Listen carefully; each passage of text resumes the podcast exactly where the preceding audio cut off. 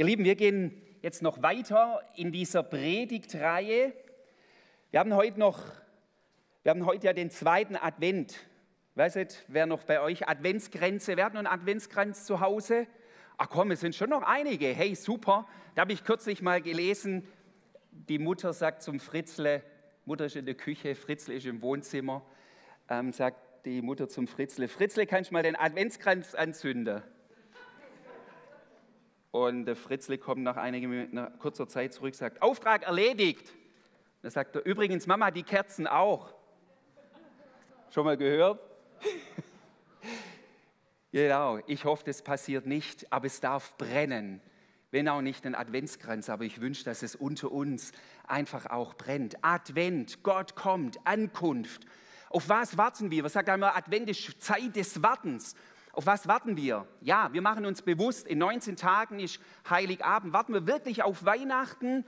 Auch, das dürfen wir uns wieder bewusst machen, ist schön, aber eigentlich wartet die Gemeinde Jesu auf was ganz anderes.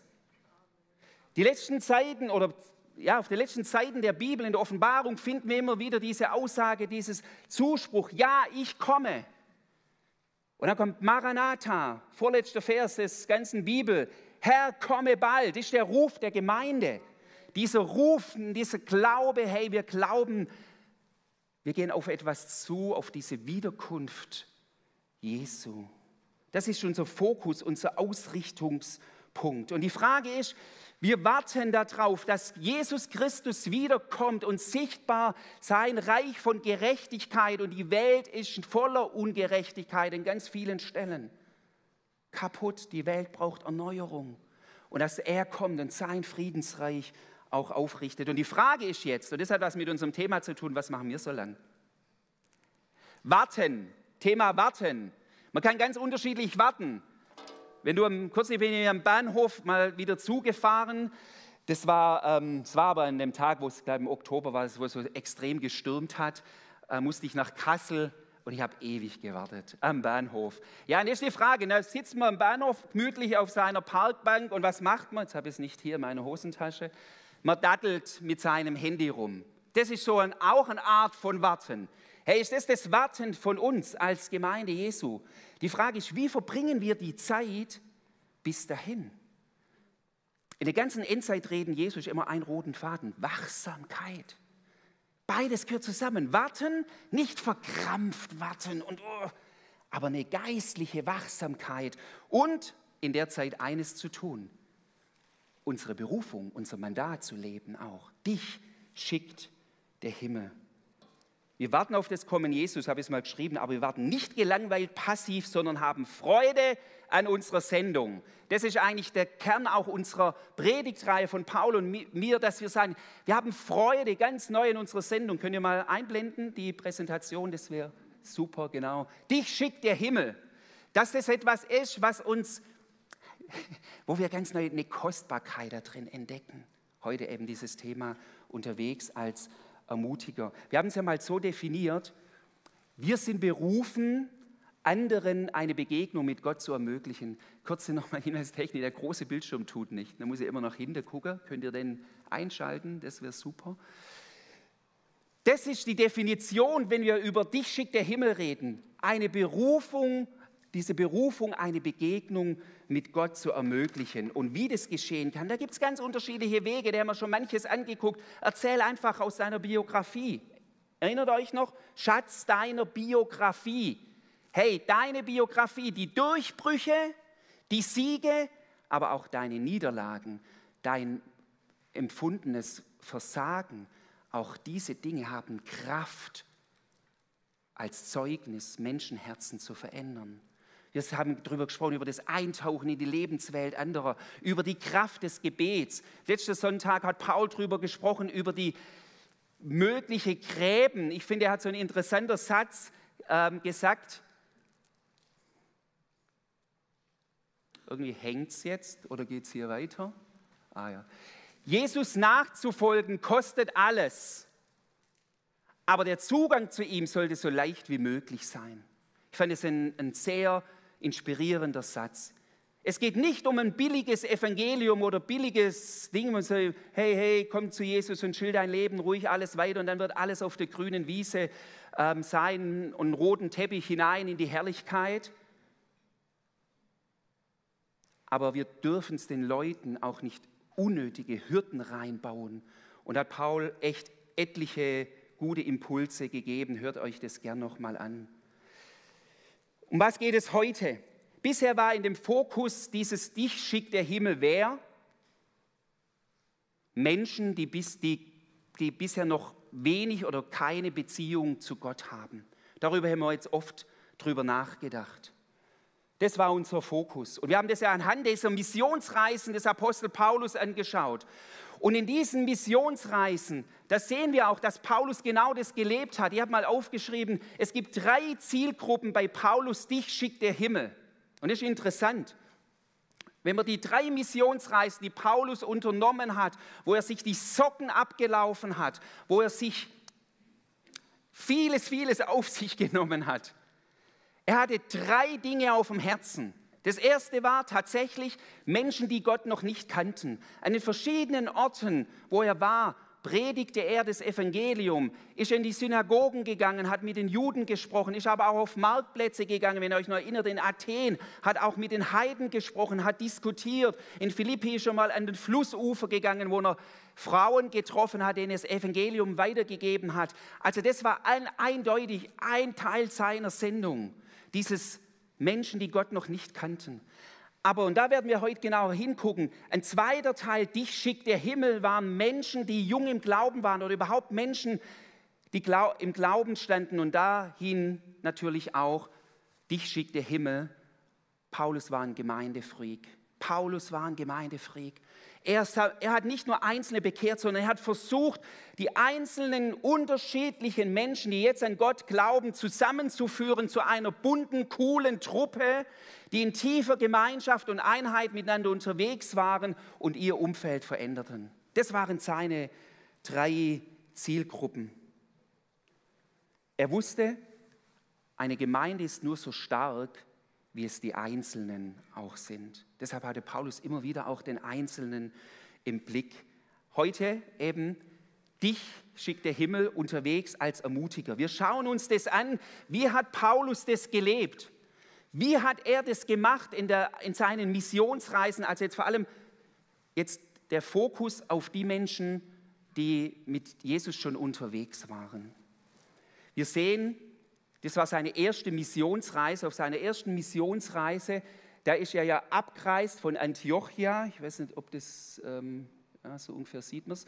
Antiochia, das war diese Base, da war er mit Barnabas. Und dann sind sie auf der ersten Missionsreise über Zypern, dann hier heutige Antalya, also so im Süden der Türkei.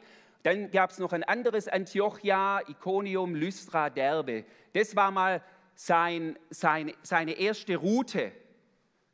Und was haben sie da erlebt? Viel Gutes, aber in ganz vielen Orten sind sie echt auch rausgeschmissen worden.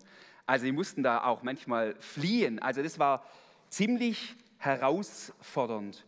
Und jetzt lesen wir, als Paulus in Derbe war, hier die letzte Station seiner ersten Missionsreise, lesen wir Folgendes.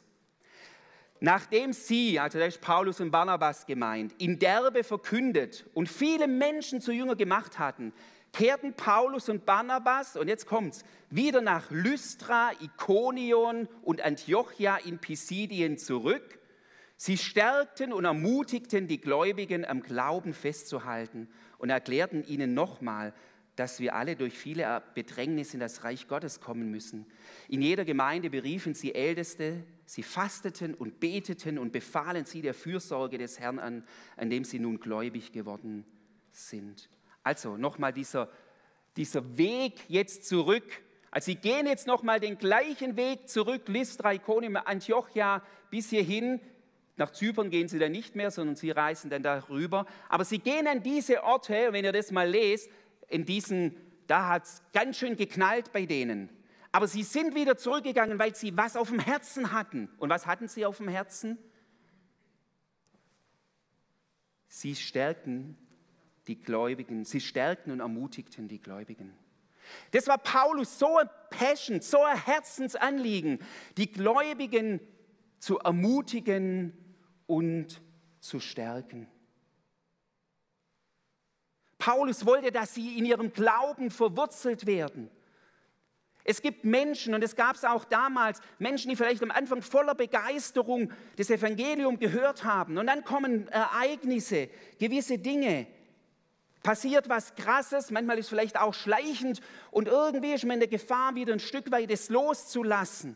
Und Paulus wusste um diese Gefahr. Und jetzt, wenn wir uns noch bewusst machen, wir können jetzt natürlich sagen, naja, wir haben das Neue Testament, das Alte Testament. Die alle in diesem Gebiet, das waren Heiden, die hatten zu der Zeit weder das Neue Testament, noch kannten sie sich eigentlich, kannten, außer jetzt die Judenchristen, aber die Heiden kannten nicht das Alte Testament. Auf was fußte denn ihr Glaube? Auf die Verkündigung des Paulus. Und vor allem auch eines, sie waren so angewiesen auf das Wirken des Heiligen Geistes. Sie brauchten den Heiligen Geist in verschiedensten Fragen. Da war nicht, Herr, schlagen wir mal auf, Philipper 3, Vers 2, Offenbarung, schau mal, was in der Offenbarung steht und so weiter. Das hatten die alles nicht. Sie hatten lediglich die Botschaft und da kann ich mir vorstellen, könnt ihr euch da reindenken, warum Paulus so ein Herz hatte und nicht nur gesagt hat, hey, jetzt haben sich ein paar bekehrt, Häkchen hin, Auftrag erfüllt. Das war für ihn nie nur das Einzige sondern Paulus wusste, das werden, da, können, da können plötzlich, das kann manchmal innen gedanklich sein, Paulus ist wieder weg. Stimmt das alles, was der so gesagt hat? Boah, lohnt sich wirklich für das, mein Leben auf den Kopf zu stellen oder vielleicht sogar mein Leben zu riskieren, wenn Bedrängnis da ist? Auch vielleicht theologische Diskussionen, habe ich da alles richtig verstanden? Wisst ihr, der Glaube ist wie eine zarte Pflanze. Und es, Paulus war wichtig, wieder hinzugießen, äh, hinzugießen, jetzt war schon ein Gedanke weiter, hinzugehen, weil im Korintherbrief sagt er mal, ich habe gepflanzt, ein anderer hat begossen. Das ist dieses Bild, wenn jemand zum Glauben kommt, dass es ein Wachstum ist. Leute, und das ist egal, ob du 10 oder 20 oder 30 Jahre im, im, im Glauben stehst. Dein Glaubensleben, deine Beziehung mit Jesus hat, ist wie eine Pflanze, die im Wachsen begriffen ist. Und die Frage ist, wie kann das geschehen? Paulus nochmal kommt an diese Orte zurück, nicht als Evangelist, sondern als Ermutiger. Ich habe nochmal nachgeguckt, das ist interessant. Diese zwei Worte, die hier stehen, sie, stär sie stärkten und ermutigten die Gläubigen. Ich finde es so klasse. Und es hat eine Botschaft für dich. Ja, ich rede jetzt nicht nur über Paulus, ich komme gleich, was das für uns bedeuten kann. Diese Botschaft, stärken, man kann das wohl von dem griechischen Wort auch als etwas aufstellen, befestigen oder stützen. Was für ein geniales Wort. Aufstellen, man könnte auch sagen aufrichten. Paulus geht hin, um die Gläubigen aufzurichten. Bei dem Wort stützen, da ist mir gleich eingefallen, ähm, diese alttestamentliche Geschichte, wo Mose gebetet hat. Und da waren Hur und Aaron an seiner Seite und haben, wo er seine Arme schwer geworden ist. Das ist für mich auch so ein Bild. Ich weiß, es war in dem Punkt, wo er hat stundenlang gebetet für den Sieg der Israeliten, aber es ist auch ein Bild für einen Glauben, wo plötzlich Hände ermüden können, wo Glauben ermüden kann und dann wohl dem, der Menschen um sich hat, die dann stützen, die dann da sind und ein Stück mittragen. Und das macht Paulus. Er versucht, die Gläubigen zu stützen. Und das andere Wort, das hier steht, ermutigen, ist jemand, jemand an seine Seite rufen. Oder auch das Wort für trösten und auch ermahnen. Wisst ihr, eine gute Ermahnung mit einem richtigen Herzen ist immer auch eine Ermutigung. Wenn du ermahnst, mit dem Ding, wo ich sage, der muss jetzt mal, mal sagen, wo es lang geht, das kannst du meistens in Gully kicken. Aber mit dem Herzen, wo du sagst, wo der andere spürt, du ringst um ihn und du sagst, hey, bitte achte, achte doch vielleicht darauf, dann kann auch eine Ermahnung, eine Ermutigung sein. Und wisst ihr, wer der stärkste Ermutiger ist? Das Wort, das Hebrä äh, Wort für ermutigen oder ermahnen heißt Parakaleo. Habt ihr schon mal das Wort Paraklet gehört? Wisst ihr, wer der Paraklet ist? Der, der herbeigerufen ist. Das ist ein anderes Wort, Bezeichnung im Neuen Testament für den Heiligen Geist. Der Heilige Geist ist der ultimative Ermutiger, der dann an unsere Seite gerufen ist. Für was? Für was ist er uns gegeben? Um unser Verständnis von Gott zu erweitern und unseren Glauben zu stärken und uns den Weg auch zu leiten und zu offenbaren. Und genau das macht Paulus. Genau das macht Paulus an dieser Stelle. Gibt es in deinem Umfeld, wenn du jetzt drüber nachdenkst, gibt es in deinem Umfeld, der heute eine Ermutigung bräuchte, der heute eine Stärkung bräuchte, den du heute vielleicht stützen könntest, an dessen Seite du herantreten könntest? Wie wäre es, wenn wir mit dieser Haltung in den Gottesdienst gehen würden? Nicht nur schauen wir mal, was der Prediger heute hier leistet und ab, abliefert oder das Worship-Team oder wie auch immer. Wie wäre es, wenn du mit der Haltung in den Gottesdienst reingehst und sagst, Herr, ich will heute Augen und Ohren offen halten. Du musst nicht zu allen rumrennen, die hier da sind, aber Augen und Ohren offen halten. Wo gibst du mir vielleicht einen Impuls, für jemanden Ermutiger zu sein, jemanden zu stärken? Paulus will, dass die Gläubigen innerlich stark werden. Warum? Er spricht hier auch, es können herausfordernde Zeiten kommen, spricht er in diesem Text. Und mir geht es gar nicht um Angstmacherei, aber wir wissen auch noch nicht, welche herausfordernden Zeiten noch auf die Gemeinde Jesu zukommt. Und wir brauchen diese tiefe Verwurzelung, in dem wer Christus ist, auch für uns ist. In unserer Identität, in seinem Wesen, in dem, was er uns gegeben hat. Und vor allem in eines, glaube ich, brauchen wir Ermutigung im Vertrauen auf ihn. Das ist was der Feind von Anfang an zerstören möchte, ist Vertrauen in deinen Vater im Himmel, gerade in herausfordernden Situationen. Vertrauen, Ermutigung. Paulus setzt hier auch Älteste ein. Warum setzt der Älteste ein in die Gemeinde? Nicht um ein paar Leuten einen Job zuzuweisen, sondern sagt, ich möchte hier Strukturen setzen. Nicht nur um der Struktur willen, sondern ich will hier eine Gemeinschaft bilden, die wie ein Gewächshaus ist für Glaubensstärkung. Und ich glaube, das ist mit neben dem, dass wir eine Sendung nach außen haben, nach innen ist die Hauptberufung der Gemeinde Jesu, dass wir ein Gewächshaus sind, wo wir lebendige Gemeinschaft leben, aber wo wir auch Zurüstung und uns ermutigen und stärken. Wegen dem kommt man in eine Gemeinde, dass man seine Glaubenswurzeln vertiefen kann und anderen hilft, dass sie ihren, ihren Glauben auch vertiefen. Wir sehen das dann noch weiter. Paulus hat es nicht nur einmal gemacht. In Apostelgeschichte 15, das ist interessant, das ist sogar die Hauptmotivation seiner zweiten Missionsreise. Apostelgeschichte 15, da beginnt die zweite Missionsreise. Und die Hauptmotivation ist welche? Nach einiger Zeit sagte Paulus zu Barnabas, lass uns in die Städte zurückkehren und denen, und de, in denen wir vor einiger Zeit das Wort des Herrn verkündigt haben und sehen, wie die neuen Gläubigen zurechtkommen. Er zog dann nach Syrien, Silizien, um die Gemeinden, hier wieder das Wort, zu stärken. Um zu sehen, nicht zu kontrollieren. Er ist nicht gekommen, um zu, jetzt schauen wir mal, ja, Kontrolle und, oder ein schönes Kaffeekränzchen mit denen zu haben. Er wollte geistlich sehen. Wie oft heißt es immer von Jesus, er sah, er sieht genau hin. Hey, wo, wo leben wir das? Und wir reden, ich, ich nehme da mich total mit hinein. Ein Blick wo sehen wir da den anderen? Mir ist aufgefallen, ich hab, lese jetzt gerade so in der Adventszeit äh, das Lukas-Evangelium, habe nochmal von Anfang an gelesen. Und da gibt es den Lukas-Prolog. Vielleicht habt ihr schon mal gelesen, Lukas 1, 1 bis 4. Und da ist mir etwas aufgefallen. Warum gibt es das Lukas-Evangelium? Das können wir natürlich schon sagen, ja, weil ähm, damit wir jetzt halt auch wissen, ja, wie, man, wie das mit Weihnachten alles abging und so weiter. Das hatte Gott schon alles im Blick. Aber die ureigenste Motivation von Lukas selber, und er hat recherchiert, er hat sich die Mühe gemacht, er hat Zeitzeugen befragt, er war so, so investiert. Für was? Ist interessant. Lukas Prolog, Lukas 1, 3 und 4.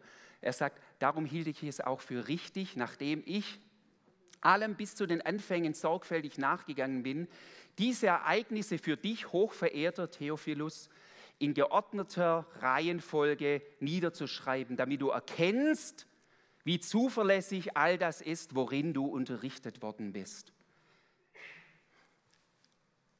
Sein Anliegen war was? Theophilus, heute wird man, man kann es auf Deutsch übersetzen, das war der Gottlieb. Ja? Also Theo Gott und Phileo heißt Liebe. Also das ist dieses ähm, Wort. Ich weiß nicht, haben wir einen Gottlieb hier? Genau, der, genau, es gibt ja, nein, ich sage jetzt nicht. Er, sein Anliegen für das Evangelium, müsst ihr euch nur mal vorstellen, ist was, dass dieser eine Mann in seinem Glauben ermutigt wird. Ist das nicht verrückt? Als ich das nochmal so gelesen habe und das gerade vorbereitet, dachte ich, ohne diese Herzenshaltung des Lukas, oh, wäre echt unser Weihnachtsfest echt ein bisschen dünn, oder? Wisst man vieles vielleicht nicht. Wie gesagt, das ist jetzt hypothetisch. Gott hat es, wahrscheinlich hat Lukas das schon auch noch für andere gedacht gehabt. Aber das Ziel war, zu stärken, die Zuverlässigkeit. Und das finde ich hier ähm, krass. Die Frage ist noch, tragen wir Verantwortung füreinander? Antwort? Tragen wir Verantwortung füreinander? Yes. Ich würde sagen, wundert euch vielleicht, nein und ja. Warum sage ich jetzt kurz nein? Zuerst mal, und das ist auch wichtig und das hat für was mit Reife und Mündigkeit zu tun, bin ich immer wieder auch ja, selber verantwortlich. Doch, Jürgen, du hast so berichtet, das war jetzt dein Weg, aber immer wieder selber zu sagen, Gott, ich will dich neu suchen, neu aufmachen. Ich, ich kenne auch manchmal die Aussagen, wo jemand sagt, mir geht es in meinem Glauben so schlecht, weil, und er wird begründet, weil die Predigt zu wenig Vollkornbrot ist oder sonst irgendwie, wo ich mich an einem Tropf anderer hinhänge. Das meine ich nicht, daher in dem Punkt nein, aber in dem absolut ja. Wir sind berufen, Verantwortung füreinander zu übernehmen, indem wir nicht scheuklappenmäßig unseren Glauben leben, sondern als Ermutiger für andere unterwegs sind. Nochmal, das macht Gemeinde aus. Nicht scheuklappenmäßig unseren Glauben leben, sondern als Ermutiger für andere unterwegs sind. Es gibt Zeiten, wo wir den anderen brauchen, wo andere dich brauchen. Lass dich vom Himmel schicken. Jetzt mache ich noch ein praktisches Beispiel. Sei interessant, am Donnerstag bekam ich eine Sprachnachricht. Viele von Ihnen kennen, kennen ihn von Matthias Hoffmann. Ich bin mit ihm aber jetzt schon auch etliche Jahre verbunden. Und diese Sprachnachricht drückt genau das aus, um was es mir heute geht. Und ich habe in dem Donnerstag schon die Predigt vorbereitet und habe dann am Nachmittag oder irgendwann diese Sprachnachricht gehört. Ich habe ihn extra gefragt, ob es okay ist, geht eine Minute zwölf, ähm, ob ich es abspielen darf. Und sagte, wenn es dienlich ist, dann spielt es mal ab. Und jetzt geht es mir gar nicht darum, das, zu, ja, das jetzt irgendwie zu, zur Arkei zu leiten. Ich will euch nur deutlich machen, dieses Ermutiger sein, das ist nicht was Kompliziertes. Spielt es mal ab und ich kann euch nur sagen, das kam an dem Tag zur rechten Zeit in mein Herz hinein. Hallo, guten Morgen. Shalom. Shalom hier aus Hannover von Karin und Matthias. Lieber Günther, liebe Katrin, wir haben euch so lieb und wir freuen uns immer wieder, wenn wir an euch denken, an euch und eure Familie. Ihr seid so wirklich Helden im Reich Gottes. Und ja, ihr braucht bestimmt immer wieder auch Ermutigung. Und ich empfand so heute Morgen, als ich für euch gebetet habe, dass Gott so einen richtig großen Kübel voll Ermutigung über euch ausschüttet und euch Kraft gibt, auch körperliche Kraft. Und ich empfand dieses Wort aus Epheser 1, Vers 18 und 19. Der Vater erleuchtet die Augen eures Herzens, damit ihr wisst, was die Hoffnung ist der Berufung ist, in der ihr lebt, was der Reichtum der Herrlichkeit seines Erbes in den Heiligen ist und was die überragende Größe seiner Kraft an uns, den Glaubenden, ist, nach der Wirksamkeit der Macht seiner Stärke. Wow, das sind ja lauter große Worte, alle Substantive, und ich bete, dass der Geist Gottes das jetzt in kleiner Münze euch auszahlt in eurem Alltag und ihr das erlebt als Familie, als Ehepaar, in der Gemeinde, wo immer, im Kindergarten, wo immer Gott euch gebraucht, dass er einfach jetzt so diesen Kübel an Herrlichkeit über euch ausgießt. Shalom, sagen Karin und Matthias, bis wir uns mal wiedersehen. Habt eine gesegnete Adventszeit. Eine Minute zwölf, pure Ermutigung hineingesprochen, ein Bibelwort, das er empfangen hat im Gebet für uns. Ich habe das einfach gedacht, ich nehme es mit rein, um zu zeigen, das ist nicht kompliziert, aber es ist so entscheidend. Du kannst dadurch Leben, Alltagsleben, eine neue Richtung, eine neue Sicht geben.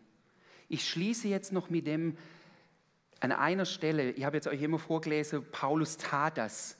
Es gibt einen Bericht in den Missionsreisen, wo, wo das Wie, die Frage ist, wie tat Paulus das, so krass zum Ausdruck kommt. Wir lesen davon in Apostelgeschichte 20. Und es ist diese Abschiedsrede des Paulus vor den Ältesten in Ephesus. Paulus war drei Jahre in Ephesus, hat dort gearbeitet, investiert, ist dann weitergezogen, umhergereist wieder. Und bevor er zurückkehrt, er weiß, es geht Richtung Jerusalem und er spricht schon davon, dass es auch seinem Ende zugehen kann. Und er kommt nach Milet, das ist ungefähr 50 Kilometer entfernt von Ephesus. Und dann schickt er Boten nach Ephesus und sagt, holt die Ältesten der Gemeinde und bringt sie zu mir nach Milet. Und das ist die Situation. Und ist eigentlich die, der einzige Bericht in der Apostelgeschichte, die Predigt oder quasi Worte, die Paulus an Christen weitergibt. Ist interessant. Und ich lese da nur mal einen Auszug einfach auch da davon. Paulus schreibt, hier oder nicht. Er, er, spricht ihnen das zu. Und ihr müsst eigentlich den ganzen Abschnitt lesen. Ich habe jetzt nicht den Komplettabschnitt. Lest es mal heute Mittag, Apostelgeschichte 20.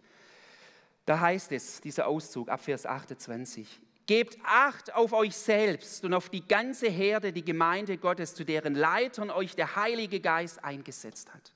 Jetzt hast du mal diese Aussage. Gebt Acht auf euch. Achtet auf euch. Schaut, wie es mit eurem Glaube ist. Ja? Aber übernehmt euch auch nicht. Manche Leute muss man das heute auch sagen, ist auch eine Ermutigung. Leg dir nicht zu viel auf. Geb Acht auf dich. Und dann heißt es hier aber auch zu den Leitern, dass ihr als Leiter euch der Heilige Geist eingesetzt hat. Ich glaube, das ist auch eine Ermutigung, wo du dann als Leiter nicht denkst, bin ich zufällig hier, sondern es ist eine Ermutigung. Da hat euch der Geist Gottes eingesetzt. Sorgt für sie als gute Hirten. Und dann kommt diese Kostbarkeit von Gemeinde. Gott hat sie ja durch das Blut seines eigenen Sohnes erworben. Und dann spricht Paulus aber auch die Gefahren an und sagt, ich weiß, dass nach meinem Abschied reißende Wölfe bei euch eindringen und erbarmungslos unter euch unter der Herde wüten werden. Sogar aus euren eigenen Reihen werden Männer auftreten, auftreten die die Wahrheit verdrehen um die Jünger des Herrn irre zu führen und auf ihre Seite zu ziehen. Das ist jetzt mehr eine Ermahnung, aber eine positive Ermahnung, auch ein Wachrütteln. Deshalb sagt er dann, seid also wachsam und denkt daran, dass ich drei Jahre lang unermüdlich Tag und Nacht jedem Einzelnen von euch den rechten Weg gewiesen habe und das oft genug unter Tränen. Und dann sagt er noch weiter, und jetzt kommt es auch, und nun vertraue ich euch Gott und der Botschaft von seiner Gnade an. Botschaft seiner Gnade, darüber werde ich nächste Woche predigen.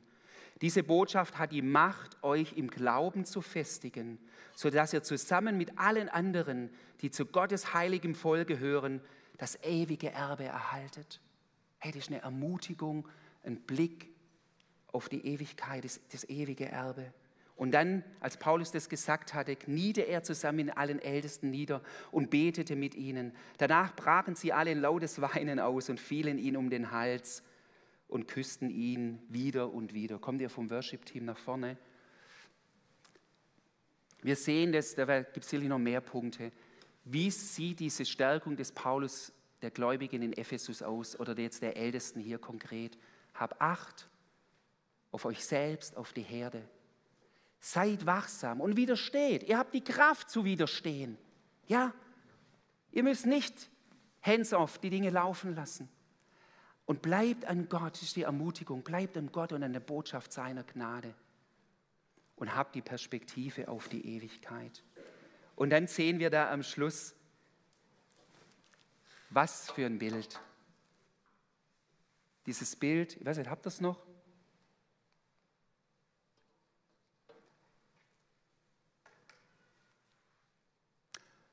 Als Paulus geendet hatte, kniete er zusammen mit den Ältesten nieder.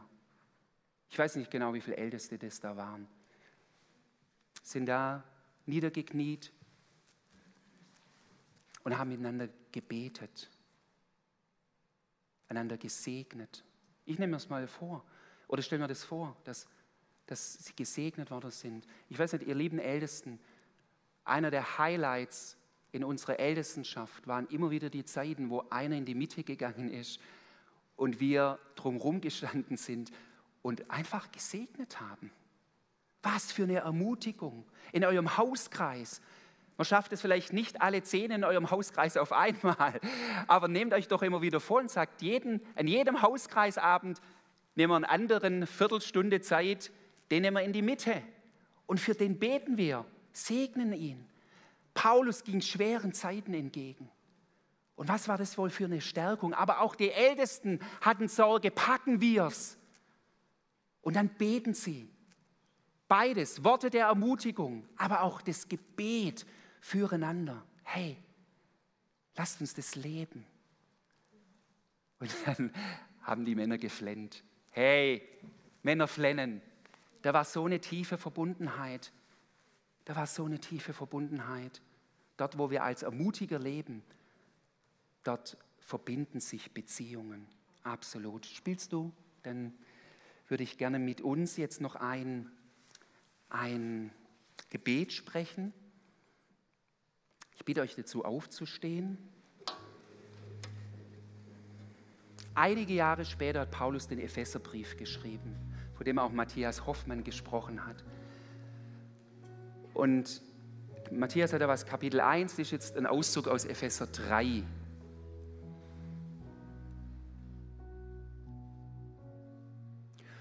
Und Paulus packt in dieses Gebet genau diese Glaubensstärkung, diese Ermutigung hinein. Ich lese es jetzt einmal, lese ich es mal und dann lade ich euch ein, wir lesen es dann ein zweites Mal. Und vielleicht kann es zu deinem Wochengebet werden, diese Woche. Paulus sagt, ich bete, dass er euch aus seinem großen Reichtum die Kraft gibt, durch seinen Geist innerlich stark zu werden. Und ich bete, dass Christus durch den Glauben immer mehr in euren Herzen wohnt. Und ihr in der Liebe Gottes fest verwurzelt und gegründet seid. Und ihr könnt auch die Liebe erkennen, die Christus zu uns hat. Eine Liebe, die größer ist, als ihr je begreifen werdet. Dadurch wird euch der Reichtum Gottes immer mehr erfüllen. Durch die mächtige Kraft, die in uns wirkt, kann Gott unendlich viel mehr tun, als wir je bitten oder auch nur hoffen würden. Lasst uns miteinander beten. Ich bete, ihr dürft gerne mitsprechen, ich bete, dass, ihr, dass er euch aus seinem großen Reichtum die Kraft gibt durch seinen Geist innerlich stark zu werden. Und ich bete, dass Christus durch den Glauben immer mehr in euren Herzen wohnt und ihr in der Liebe Gottes fest verwurzelt und gegründet seid. Und ihr könnt auch die Liebe erkennen, die Christus zu uns hat. Eine Liebe, die größer ist, als ihr je begreifen werdet. Dadurch wird euch der Reichtum Gottes immer mehr erfüllen. Durch die mächtige Kraft, die in uns wirkt, kann Gott unendlich viel mehr tun, als wir je bitten oder auch nur hoffen würden. Herr, und so danke ich dir von ganzem Herzen, dass du einfach ein Gott der Ermutigung bist. Und dass gerade dieses Gebet, das Paulus uns hinterlassen hat, wo er auch jetzt an die Epheser gedacht hat. Vielleicht hat er in dem Moment an die Szene gedacht, wo er mit den Ältesten auf den Knien war. Und er hat nochmal gebetet, dass sie innerlich stark werden. Und ich spreche über uns als Gemeinde aus. Es geht nicht um Hero sein und dass wir immer alles im Griff haben, aber innerlich stark zu werden. Und dann heißt es in dem Gebet, ja, worin denn? Vor allem in dieser Gewissheit der Liebe Gottes verwurzelt und gegründet zu sein in Christus Jesus. Und dass wir den Reichtum erkennen, mit dem wir erfüllt sind. Und aber auch die Kraft, die in uns lebt. Und so segne ich euch jetzt auch hinein in diese Woche, schon jetzt. Ich segne euch hinein in diese Woche, zuerst mal für euch neu diese Ermutigung zu empfangen, aber der Heilige Geist ist voller Kreativität. Dass der kreative Heilige Geist euch Möglichkeiten zeigt, wie ihr in dieser Woche für andere dich schickt der Himmel sein kann hinsichtlich Ermutigung. Auch besonders, nicht nur, aber auch besonders eure Glaubensgeschwister.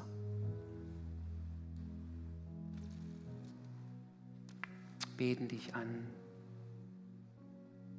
Halleluja. Wir singen ein Lied oder hören ein Lied auch zu, das ihr ausgesucht habt.